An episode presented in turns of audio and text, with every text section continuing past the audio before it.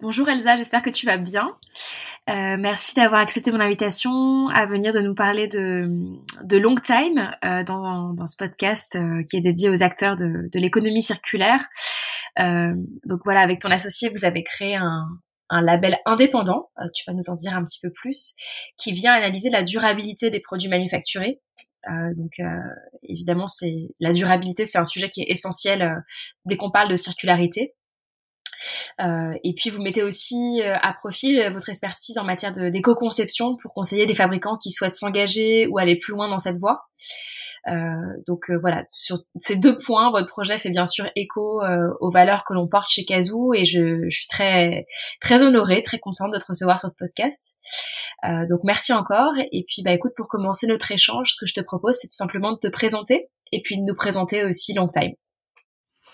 Super, bonjour Camille et merci de me recevoir, ravie d'être euh, avec toi aujourd'hui. Donc je suis Elsa Lomont, cofondatrice du label Long Time, euh, gérante de la Scope Etikis. Et euh, l'aventure Long Time commence en 2016 quand Florent Preguesuelo, donc le, deuxième cofondateur et associé de la coopérative, part d'un constat utilisateur d'un manque d'informations en rayon sur la durabilité des produits. On, s'est retrouvés euh, et, nos idées ont convergé dans le sens où on était euh, ben, des consommateurs engagés, euh, conscients de l'impact de nos achats, notamment ben, au niveau écologique, hein, évidemment. Et, voilà, et en, réutilisant les codes qu'il existe dans l'alimentaire, où on peut très facilement consommer du bio, favoriser le commerce équitable, le label Long Time est né de cette idée de dire pourquoi ne pas créer le le label rouge de l'électroménager. Et c'est ce qu'on a fait. euh... Et c'est ce que vous avez fait en effet. Voilà. voilà. donc ça, ça a commencé vraiment euh, 2017. L'idée c'était de, de, voir déjà s'il n'y avait pas d'autres initiatives euh, de la sorte. Il y avait pas mal à l'époque de, de documentation et de ressources sur tout ce que, toute la problématique d'obsolescence programmée. Et donc on a on a pas mal euh, bûché ces sujets pour tirer finalement les leviers qu'il y avait euh, pour allonger la durée de vie de nos produits. Et donc, euh, ça a duré, euh, le processus de création du référentiel euh, a duré deux ans en consultation avec un maximum de parties prenantes, donc les réparateurs, les consommateurs, les fabricants. Voilà, intégrer, créer l'intelligence collective pour faire ce ce qu'est aujourd'hui le label. Alors, du coup, est-ce que tu peux nous en dire un petit peu plus sur bah, comment ça fonctionne ce label en fait, quels sont les critères que, que, que vous allez étudier, alors pas forcément rentrant dans le détail de chaque critère, parce que je crois qu'il y en a des nombreux, mais euh, voilà, les catégories de critères, donner, nous donner quelques, quelques exemples de comment est-ce que c'est le process. Moi, je suis un fabricant, j'ai envie, euh, je, je, fabrique des, des, produits qui me semblent être durables, comment est-ce que je fais pour euh, qu'ils soient labellisés long time alors, donc le label Long Time pour reposer les choses, donc c'est bien un label euh, produit, d'accord? On va pas labelliser des marques, donc c'est un label produit qui peut porter sur une très large, euh, très large gamme. Donc en fait, on est capable de labelliser du petit ou du gros électroménager, de l'outillage, du mobilier, euh, bref, tout type de produits manufacturés. Donc ça, c'est un, un, premier point.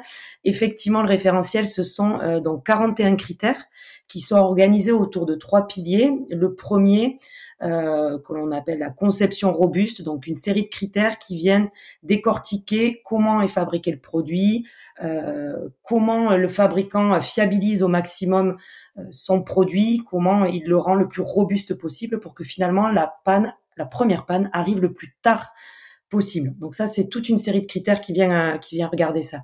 Deuxième série évidente, quand on parle d'allongement de la durée de vie des produits, euh, ce sont tout un tas de critères autour de la réparabilité.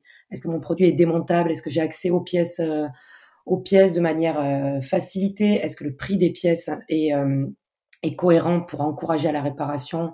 Bref, tout un tas de critères donc qui qui qui permet de faciliter la réparation du problème en cas de panne ou de casse. Et enfin, troisième série de critères autour de tout ce qui est support technique, euh, conseils d'utilisation et d'entretien. Quand on sait que 50% des pannes sont dues à un mauvais usage ou un mauvais entretien, on se dit il y a un enjeu et c'est de la responsabilité et du fabricant et de l'utilisateur de, euh, de, bien, bah, de bien utiliser euh, son produit et de bien l'entretenir. Donc là, on va challenger les fabricants en fait pour qu'ils améliorent aussi euh, les, systèmes pour ben, bien informer le, consommateur. Il y a tout un tas de critères aussi sur les garanties, s'assurer qu'il n'y ait pas de, de garantie abusive, etc. Tout ce qui se passe finalement après la vente, quoi, et lors de l'usage du produit. Donc voilà, ça fait une approche vraiment globale de la, de la durabilité qui nous permet de dire que les produits labellisés long time aujourd'hui sont des produits qui sont conçus pour durer dans le temps, presque presque ad vitam, bon, même si rien n'est éternel. Euh, voilà pour ça. Et sur ta, euh, sur ta question, alors ce qui est très important dans le système de labellisation, et je vais peut-être donc euh, prendre le parcours client. Donc, si un fabricant veut, veut labelliser les produits, donc il, il vient auprès, il nous contacte. Donc, c'est nous, Etikis, la coopérative qui est propriétaire du, du label Long Time.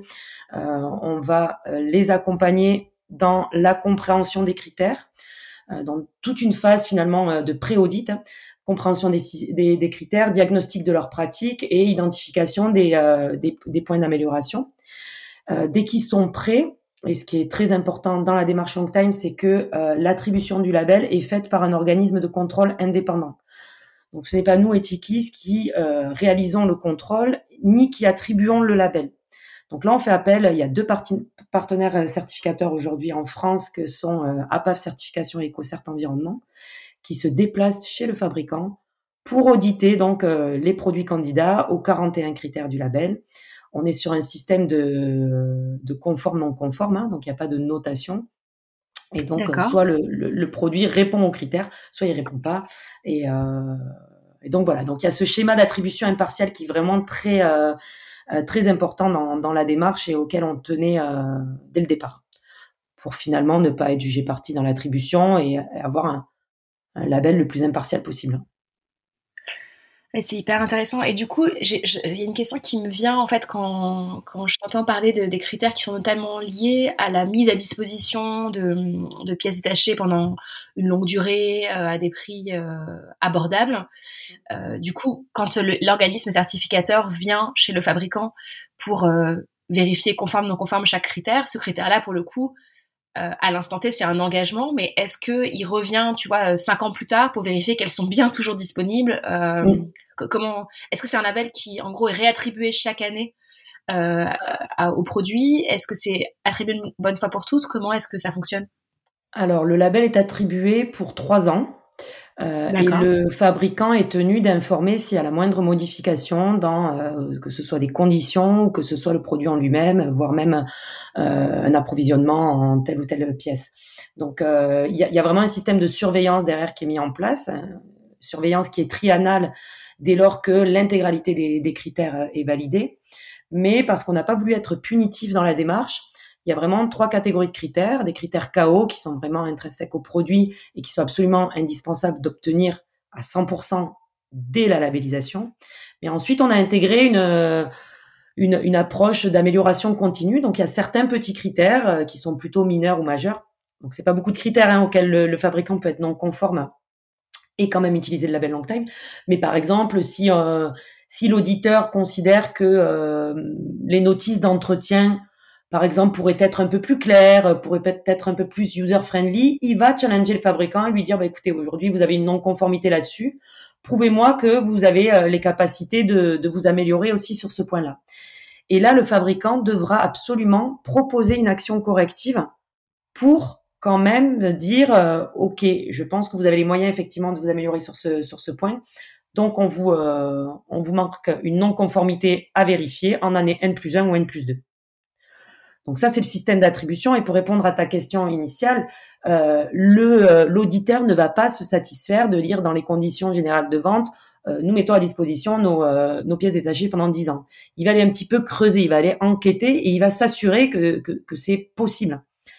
Je m'explique, si le fabricant ben, fabrique lui-même ses pièces, l'auditeur va, ben, va constater qu'il y a une unité de production qui est capable de, ben, de, de refabriquer la pièce. Euh, si maintenant le fabricant euh, est dépendant euh, d'un sous-traitant, sous-traitant qui change tous les ans, enfin, tu vois ce que je veux dire? Il va y avoir, c'est comme une enquête presque policière, quoi. Enfin, il va y avoir un gros groupement de données. Il va aller voir les parties prenantes, c'est ça aussi, pour il va poser des questions potentiellement à des non ou comment? Ouais, il va aller voir tout le système en fait, tout le maillage qu'il y a et, et là, enfin nos, deux ans d'expérience puisque le label est opérationnel maintenant depuis deux ans et on a vraiment une diversité, une variété de, de, de, de profils euh, fabricants hein, avec euh, des toutes petites entreprises, euh, des PME et des gros groupes où les fonctionnements ne sont évidemment pas les mêmes.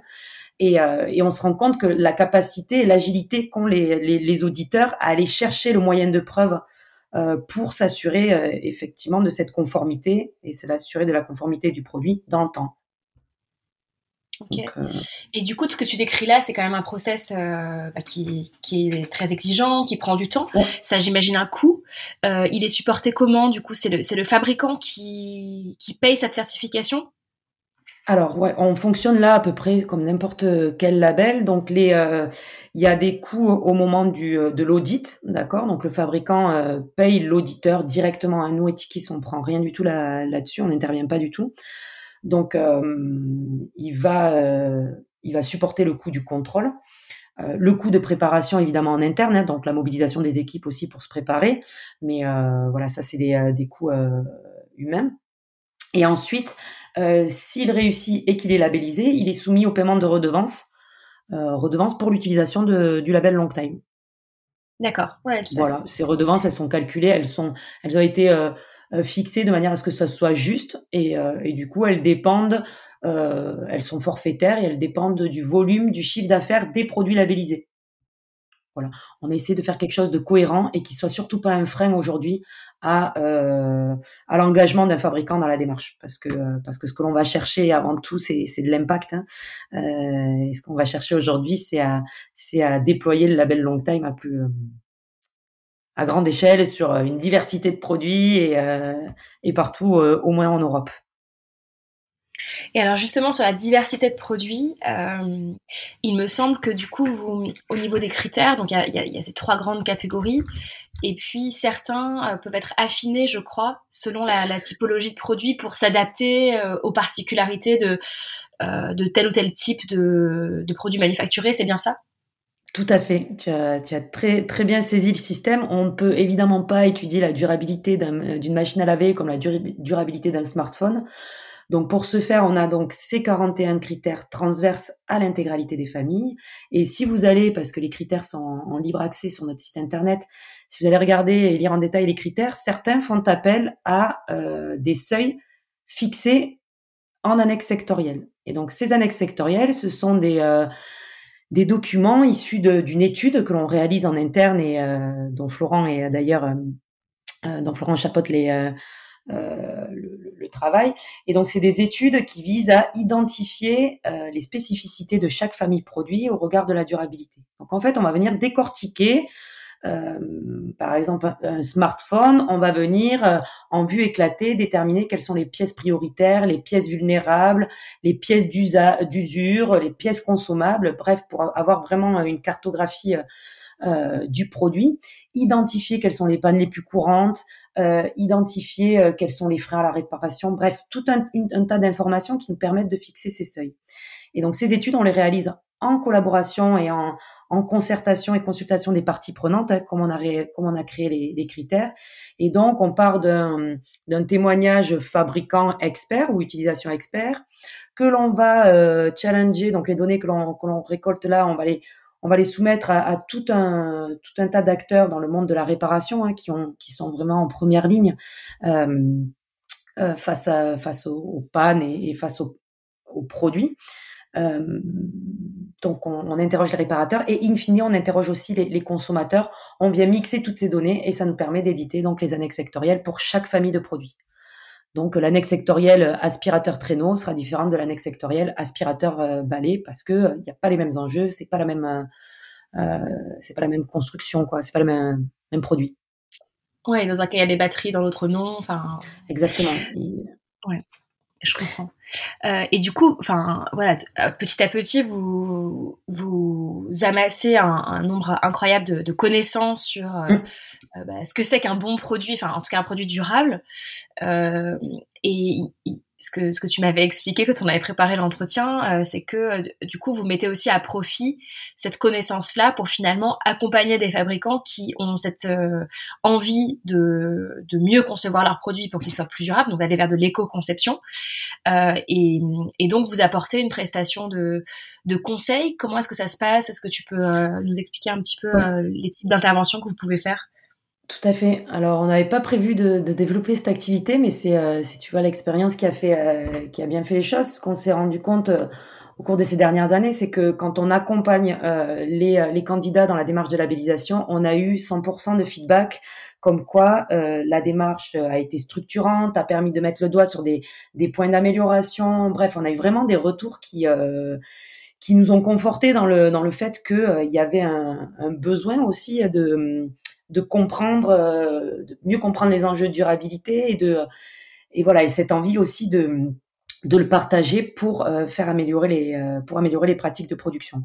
Et on s'est rendu compte aussi que il y a pas mal de candidats qui sont pas allés jusqu'à l'audit parce que les, les critères étaient trop exigeants mais qui ont voulu quand même comprendre comment améliorer la, la démarche. Et donc c'est pour ça qu'on propose depuis effectivement à peu près six mois un accompagnement de manière à, à voilà à partager cette expertise et à accompagner ceux qui ont la volonté euh, d'améliorer leur pratique. Alors euh, c'est euh, auprès de auprès de d'acteurs de la de la fabrication. Hein. Donc on peut diagnostiquer les pratiques, déjà former les équipes. Hein. En fait, c'est trois modules, hein, c'est enfin deux modules un premier module, comprendre, hein, bien comprendre les enjeux, bien comprendre euh, quand on parle de durabilité, tu vois, tu parles d'éco-conception, euh, voilà, euh, il y en a qui parlent d'ACV, enfin, il y a, certaines notions qui peuvent être floues, donc déjà on, on repose bien les les bases de manière à ce qu'il y ait une une communication qui soit commune à l'intérieur de l'entreprise et on aime bien la réunir d'ailleurs tous les services. C'est hyper intéressant de voir les, des différents services, services SAV, services conception, euh, services marketing, interagir sur cette thématique-là. Donc ça, c'est la phase 1 euh, de formation. Et, ensuite, en module 2, on a diagnostiqué et enclenché. Donc là, sur le même principe que l'on accompagne les candidats dans la démarche de labellisation, on vient challenger l'équipe sur ses pratiques actuelles et initier avec elle et leur donner vraiment les moyens de mettre en place des actions correctives on a vraiment ce désir d'être sur une approche très pragmatique, hein, euh, qu'on puisse ressortir de, notre accompagnement avec euh, avec voilà une to do et, euh, vraiment une vision à, court, moyen et long terme pour pour faire de, son produit et de ses pratiques une démarche qui soit plus durable. Et, et, on est aussi amené à accompagner des distributeurs qui sont en train de voilà qui veulent intégrer dans la sélection de produits euh, des, euh, des, approches de durabilité. Euh, on est amené à, à, accompagner également des collectivités. on vient de, de discuter avec des collectifs de, de start-up industriels. Bref, il y a, y a, vraiment une voilà cette, volonté de, de, coopération, de collaboration et de et de diffusion en tout cas de, de, l'expertise qu'on acquiert au fil, au fil des jours avec, avec cette fabuleuse aventure. Et du coup, euh, enfin, j'imagine qu'il y a peut-être des, des, des missions qui sont plus ou moins confidentielles, mais est-ce mm. que tu peux nous donner euh, quelques exemples concrets euh, de, fabricants avec qui vous avez travaillé d'un côté sur la partie labellisation, enfin de ceux qui ont fait peut-être les premiers qui ont fait la démarche ou, en tout cas des, fabricants emblématiques, et après peut-être d'autres qui acceptent d'ailleurs que vous partagiez leur, euh, leur démarche, qui sont plus en, amont et qui ont engagé cette démarche d'éco-conception avec vous? Alors, bah, au niveau de, de nos labellisés, euh, ce qui, euh, bon, je vous invite à aller voir euh, évidemment les produits labellisés sur le site et à découvrir aussi les sociétés, puisqu'on a vraiment vocation à, voilà aussi partager. C'est souvent des sociétés qui ont des valeurs fortes hein, et, et, qui nous accompagnent. C'est des pionniers qui ont, qui ont pris un pari aussi aujourd'hui avec nous de se lancer dans cette aventure-là. On retrouve ce qui est super intéressant. On retrouve, comme je disais, différentes euh, catégories de, de, sociétés, donc des plus petites euh, comme euh, Explorer qui fait du, de la détection de métaux, comme Univers Chauffage, donc des fabricants français à Santos qui font du matériel professionnel, euh, qui sont des, des PME très engagés, souvent sur de la production française, ainsi de suite. et les plus gros comme Whirlpool, donc qui a, qui a labellisé toute une toute une gamme de, de fours électriques donc voilà, voilà la diversité des, euh, acteurs. Euh, au niveau euh, conseil, on a accompagné la société SCS Sentinel qui fait de la, la domotique et robotisation pour tout ce qui est bah, maison, domotique, ouverture de, pardon, comment dire, des ouverture de portails mécaniques, ainsi de suite. voilà, qui avait cette volonté d'intégrer les d'intégrer la durabilité. Et pour les autres, je vous avouerai que c'est pas écrit noir sur blanc de savoir si je peux communiquer dessus. Donc, euh, mais voilà, on, est en train de mettre en place un, un espace sur le site aussi sur cette euh, sur ce sur ce travail de conseil. On a travaillé avec Toulouse Métropole, on, a engagé du travail avec euh, avec la région Occitanie. Voilà ce que je peux dire, on va dire en termes de naming aujourd'hui. Ça marche. Et, et si on prend un, pas de recul, est-ce que pour toi, quels sont un peu les, je je sais pas, est-ce qu'il y a des obstacles communs sur lesquels butent beaucoup de fabricants? Quels sont en fait finalement les plus gros enjeux aujourd'hui qu'il faut qu'on arrive globalement à, dépasser euh, euh, en tant, on va dire, que qu'acteur de l'économie ou, en tout cas au, niveau de l'industrie Qu'est-ce qui, qu'est-ce qui est aujourd'hui le, plus compliqué pour un fabricant à modifier dans sa façon de faire pour euh, justement être plus durable? Est-ce qu'il y a des, obstacles communs, des choses qui reviennent bah. souvent sur lesquelles on peut, on peut travailler collectivement? Honnêtement, la réponse va peut-être t'étonner, mais euh, non, en fait, je crois qu'il n'y a, pas d'obstacle. Euh, le plus gros, c'est la volonté, en fait. En face de nous, on a des, des, fabricants qui ont la volonté de changer les pratiques. Il y a des solutions, en fait. Les, solutions existent. Euh, donc non, il n'y a pas d'obstacle. Et je dirais quand même pour pour nuancer le discours, je pense que il est plus facile. On voit que les entreprises qui ont le plus de comment dire de d'autonomie sur toute la chaîne de, production ont plus de facilité à répondre rapidement aux, critères. Là où, quand on est dépendant de, divers sous-traitants et quand on maîtrise moins euh, toute sa chaîne, ça s'avère un peu plus compliqué. Honnêtement, il serait là le principal obstacle. Et, euh, tant mieux parce que ça, challenge aussi euh, ben, à, parfois, même si on n'a aucun critère qui est sur la, zone géographique de production, on se rend compte que, euh, ben, toujours pareil, ceux qui, euh, ceux qui produisent à, proximité, en France ou en Europe, ben, ont quand même beaucoup plus de facilité à, à prouver la conformité de leurs produits aux, critères du label. Donc je dirais que c'est ça, parce que sur tous les autres sujets. vertueux aussi sur la partie impact, en fait. Euh, en tout cas, ouais. Mm. Oui, oui, et puis un, un engagement, on va dire, global aussi, un engagement ouais, vertueux de la, de la société. Mais honnêtement, c'est ça, parce qu'après, comme je dis, et on, on aime s'entourer aussi de solutions. Hein, euh, donc on a, on, on, fait un gros maillage partenarial avec différentes euh, startups ou solutions existantes qui, euh, qui voilà, qui apportent des réponses à, à, des problématiques que pourraient rencontrer les entreprises sur euh, la logistique, de l'acheminement de pièces détachées, sur la création de de, de, de, pièces en, en additifs. Bref, on, on a, on a aujourd'hui tout un panel de solutions et voilà, il n'y a pas d'obstacle, il y a juste la volonté. Et et voilà. Et la méthode. Et euh, donc voilà. Donc quand on a la, volonté et la méthode. Et nous je pense qu'on nous propose une méthode là qui est, qui est éprouvée. Euh, ben, on peut y arriver. Donc, euh, donc voilà c'est une bonne nouvelle finalement. Oui c'est une bonne nouvelle je pense ouais, ouais. Et, et, et, vous, alors vous, en tant que, à la fois peut-être côté étiquis ou côté label, quels sont vos enjeux? Que, Comment, euh, bah, j'imagine se faire connaître, euh, voilà, mais euh, quels sont un peu les axes que, que vous allez travailler en priorité dans, dans les prochains mois, euh, enfin en 2022-2023 Ouais. Bah, là, nos enjeux, euh, bon, ils sont, ils sont multiples. Évidemment, euh, le premier, euh, je dirais, c'est la notoriété du label. Hein. Il faut que, il faut que le label soit connu, reconnu, utilisé, donc connu, reconnu par le grand public et, les fabricants, utilisé par les milieux de, par tout le, secteur de la distribution, parce que c'est un outil hein, de, communication. Il faut il faut qu'il soit présent. donc ça, y a une, pardon. il y a un enjeu majeur là-dessus. Après, avec toute la difficulté euh, d'un label, c'est-à-dire on peut pas, on ne peut pas faire connaître un label s'il n'y a pas de produit labellisé et, euh, et les fabricants sont tentés de labelliser les produits quand euh, le label est connu. Donc bon, on, est obligé d'avancer un petit peu pas à pas. Donc là, c'est vraiment un, gros enjeu. Pour ce faire, on a différentes pistes de euh, euh de développement. On travaille énormément et main dans la main avec les marques pour ben, créer des outils de communication en rayon pour euh, euh, on travaille beaucoup sur, euh, sur sur le web, hein, sur la, la, la, visibilité web. Donc là, il y a plusieurs plusieurs actions qui sont en cours et et qui vont se concrétiser au, cours des prochains mois. Enjeu majeur également, c'est de sortir de France. On avait dès le départ la volonté que Longtime soit vraiment un outil au niveau européen à minima et international. Donc, euh, on peut pas, on peut pas attendre d'avoir une, une, notoriété euh, outil en, France pour aller à l'étranger. Donc, on, a déjà euh, identifié des, pays prioritaires et des zones sur lesquelles on va, on, notre travail euh, directement depuis euh, cette année. Euh, voilà, les enjeux aussi, c'est d'être reconnu au niveau institutionnel. Euh, honnêtement, on a, on a l'ambition que demain les labellisés long time puissent, pourquoi pas, bénéficier d'un bonus au niveau de l'éco-participation. Ça serait, ça serait somme toute euh, logique.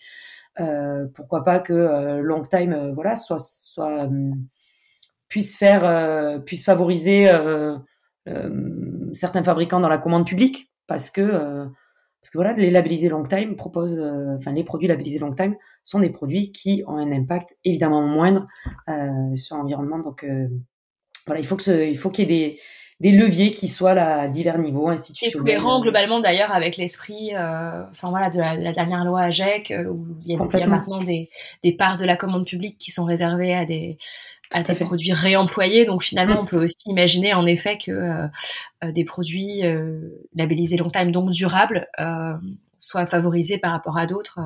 en effet, c'est complètement cohérent. Ouais, je suis d'accord avec toi.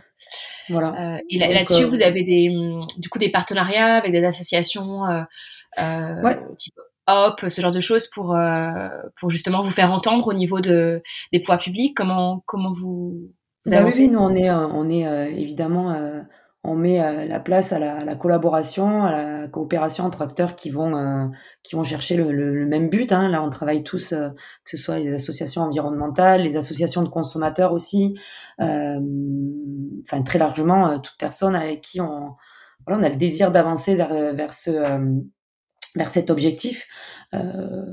voilà, donc la coopération, des du travail aussi derrière un petit peu plus institutionnel et, de lobbying entre guillemets dans le sens où euh, aujourd'hui on a il y a un enjeu c'est de, de, faire reconnaître la qualité de long time. On a, on a, on a tout fait pour être euh, équivalent d'un écolabel d'un label de type 1 hein, c'est-à-dire euh, des labels euh, institutionnels pour être vraiment le plus le plus pertinent le plus impartial possible. Donc voilà on travaille à l'intégration de de normes aussi qui sont sortis récemment sur euh, des méthodologies d'évaluation de la durabilité, de la réparabilité. Donc, intégrer ça dans le système, c'est aussi renforcer la crédibilité du label. Donc voilà, on est vraiment nous aussi dans une démarche d'amélioration continue pour euh, pour que voilà, pour que Longtime soit une, une référence et un outil qui soit utile à tous euh, demain et, et partout dans le monde. Super intéressant. Et du coup, tu t'es parlé à plusieurs reprises de justement l'international euh, à minima de l'Europe. Euh, Aujourd'hui, vous êtes l'équipe est basée euh, uniquement en France. Vous avez des relais dans d'autres pays. Comment comment vous fonctionnez? Alors aujourd'hui, on est basé uniquement en France. Euh, on attaque l'export avec euh, les équipes de Business France et les Team France Export. Donc on a fait une première première opération de prospection en Italie, qui est un marché qui est assez similaire à la France. Là, on va on va attaquer également tout le toute l'Allemagne avec euh, des stratégies qui sont là différentes. On se fera également accompagner avec les équipes de Business France et il est fort à parier qu'il y ait euh, très prochainement aussi des, euh, des collaborateurs qui soient sur place, au moins un, un VIE, voilà, qui puisse, qui puisse opérer sur place. Et voilà, donc on s'adapte à chaque marché aussi, à la, maturité du marché, voilà, son, comment comment les acteurs sont, euh, sont aussi implantés. Donc c'est un riche, euh, riche programme là pour les, euh, pour les mois et années à venir. Ouais, vous n'allez pas vous ennuyer. Non, on s'ennuie pas, non. bon, du coup, même si tu t'ennuies pas, moi j'aime bien poser cette question. D'abord, est-ce que tu as des choses à, à, ajouter par rapport à notre échange? Enfin, Ça a été assez intense, mais moi, j'ai parcouru euh, globalement les, les, sujets que je voulais balayer avec toi et peut-être qu'on a, y a des choses qu'on n'a pas dites, que tu voudrais ajouter. Euh, non, mais je pense qu'on a, on a dit. Question de fin. Ouais, ouais, non, on a dit, euh, on a dit pas mal de choses. Euh, maintenant, je suis ravie, tu vois, d'avoir fait ta connaissance, de voir qu'il y a quand même plein de projets aujourd'hui qui qui sont différents et qui convergent vers vers des modes de production et de consommation qui soient plus durables. Donc c'est hyper encourageant et on se dit que, voilà, je répète, en fait, il n'y a pas d'obstacle aujourd'hui que la volonté d'aller d'aller vers ces schémas nouveaux et vertueux. Et donc je suis ravie, en tout cas, voilà, que qu'il y ait un bel écosystème qui se crée et je pense qu'on a beaucoup à beaucoup à avancer ensemble. Voilà c'était en guise de, de mots de, de, fin et après que toutes les informations sont sur euh, sont sur long time que ne pas hésiter à suivre euh, suivre les, les aventures et que euh, et voilà qu'on fait appel aussi à la participation bah, des consommateurs hein, je vous l'ai dit dans le processus de technique et qu'on est toujours voilà ravi d'avoir du, du, feedback en tout cas pour pour nous aussi progresser. Donc que le message soit passé. Il est passé, super. Et du coup, avant de te laisser, est-ce que il euh, y a euh, un livre, un podcast, euh, une personnalité que tu suis que tu aimerais, que aimerais nous, nous partager voilà, quelque chose qui t'a qui te, qui t'a inspiré particulièrement, un livre que tu as beaucoup offert, un bah, podcast alors, que tu le... plein d'amis. Ouais, le dernier livre, euh, bah, Lorraine Bastide présente présente euh, sur la, place des femmes dans, euh, dans les médias, euh, la ville et, et, la politique, que j'ai trouvé très intéressant parce que c'était très factuel et je trouve que ça, voilà, là aussi, quand on réfléchit sur ce genre de, de thématiques, ben, il y a des prises de conscience et il y a des moyens de, d'améliorer les choses. Donc c'est, j'ai, très bien aimé ce, cette approche-là. Et après, présente, hein, présente au ouais, présente. de Bastide. Mm, mm. Voilà. Voilà, je, un entrepreneur, non mais avec Pardon non, non, je, je répétais, excuse-moi pour les gens qui écoutent et qui aient bien en tête le, le, livre. Super intéressant, je le connaissais pas. Écoute, euh, ça ah ben, je à, le... à, ma, à ma pile de, de, livres à lire. Hyper documenté en fait, c'est ça qui est, c'est qui est génial. Et hyper documenté et voilà, j'aime beaucoup. Top. Et alors, entrepreneur, excuse-moi, je t'ai coupé. non, non, mais je disais, bon, mais j'en profite. Non, en entrepreneur, ben, qui, euh, qui est dans, je sais pas si tu connais, euh, tu dois connaître la bouilloire euh, de Kipit, la Jarenne. Oui, tout à fait. Ouais. Je connais pas personnellement l'équipe de Kipit, mais. Eh ben, super équipe et Karen. Karen, qui est très inspirante. Pardon, je reste sur le côté femme entrepreneur, mais très inspirante et je trouve que euh, voilà ils ont fait preuve là aussi d'énormément de courage de s'attaquer à, euh, à, quand même un, mastodonte hein, de, des, fabricants de, petits électroménagers avec euh, une approche complètement disruptive quoi. Et, et c'est génial ce qu'ils font. Enfin voilà la première première fan et, première utilisatrice de, de, la Jarenne dont je suis ravie. Voilà Top. Écoute, ouais, moi j'adore aussi. Je la trouve en plus hyper belle. Euh, mais en fait, j'avais fait ma précédente euh, bouilloire avait été euh, était morte, quoi. Donc voilà. et en fait, au lieu de la remplacer, j'étais dans une, une approche complètement low tech. Et du coup, j'ai essayé de la remplacer par, tu sais, des bouilloires à l'ancienne qui sifflent ouais. que tu poses sur euh, voilà et, et avant de voir Kipit sinon j'aurais peut-être sauté le pas pour euh, pour leur euh, leur version mais du coup entre temps comme j'ai acheté cette cette version un peu à l'ancienne de, de bouilloire qui me convient très bien. Du coup, c'est vrai que j'ai pas encore sauté le pas, mais du coup, je, je suis avec attention leur leur innovation de produits et les, et les différents produits qui, qui vont qui vont pouvoir sortir, parce que je suis sûre qu'il y en aura un qui. Il y en aura d'autres, oui. Ouais, qui déjà pourra être évidemment pertinent pour pour Kazoo. Euh, et pour l'instant, euh, dans, dans, dans, les différents produits qu'ils ont, euh, ça rentre pas dans, dans, dans, les types de produits qu'on propose en fait. Donc j'ai vraiment hâte qu'il y en ait un et qu'on puisse travailler ensemble. Euh, et puis même pour moi, à titre perso, euh, c'est clair que... Non, bah, à titre perso, je vais être honnête, je faisais pareil que toi, puis j'ai appris que c'était plus énergivore. Bon, j'avais déjà ah acheté euh, la bouilloire pour soutenir, mais oui, en fait, c'est plus énergivore. Et il l'explique dans une super d'ailleurs documentation, euh, Emmanuel, de d'utilisation de, de, de la jarenne.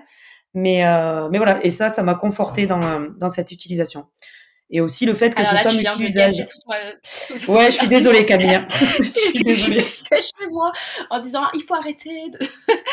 bon, et eh ben écoute, euh, bon à savoir. Mais ça dépend. Bon à savoir. Alors, si tu as un poêle à si as un poêle à bois, tu ta bouilloire est euh, et on ne peut plus vertueuse par contre. Non non, j'ai des plaques à induction, donc eh ben voilà, euh, je, crains que je rentre. Bon, je vais chercher cette vidéo, je vais la je vais la regarder et ça va.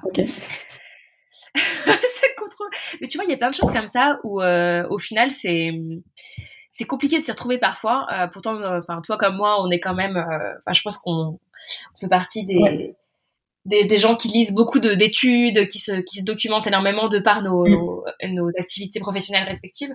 Et, et tu vois là, tu tu me l'apprends quoi. Donc, écoute. non, mais c'est là et pour ouais. Et je refais le lien, mais c'est vraiment nous toute la démarche elle part de là-dessus quoi avec euh, au final avec long time c'est l'information en fait dès, dès qu'on est bien informé dès qu'il y a une information qui est fiable qui est avérée mais en fait euh, ça permet de ça permet d'avoir un, impact majeur quoi euh, aujourd'hui on sait que le consommateur avec son porte-monnaie c'est aussi c'est aussi un vote on peut changer le monde en en étant bien informé et et en agissant en conséquence donc donc voilà, donc il faut euh, il faut continuer d'informer. Ces podcasts sont une bonne manière aussi de, de diffuser de l'information. Donc bravo aussi pour euh, pour cette initiative et euh, et pour Kazoo aussi parce que parce que parce que je suis complètement fan aussi de, de cette approche et et de la non de la non possession de de nos produits. Donc, en tout cas, bah, merci beaucoup. Écoute, et écoute ce podcast, ouais, je m'apporte énormément à titre personnel. Euh, nous apporte euh, aussi en interne chez Kazoo parce que évidemment euh, c'est pas vraiment obligatoire, mais tout le monde l'écoute, évidemment, écoute chaque épisode. Euh, donc déjà, ça c'est de toute façon, on, on a tout gagné. Euh, et puis après, effectivement, l'objectif global, c'est de d'évangéliser sur des tas d'initiatives qui vont qui vont dans le bon sens, enfin, en tout cas qui sont qui sont liées à l'économie circulaire. Donc donc merci aussi à toi de, de m'avoir accordé du temps. Et puis, euh, bah, écoute, euh, longue vie euh, à long time, c'est le cas de le dire. Et puis, de toute façon, on se suit et, et, je serais ravie de refaire un, un épisode avec toi dans un an pour que tu nous racontes ce que vous avez accompli depuis et, bah, avec plaisir. bien suivre voilà, les, les, différentes initiatives. Parfait. Merci, à toi, beaucoup, Camille. Et, très très bonne journée. Merci. À bientôt. Au revoir.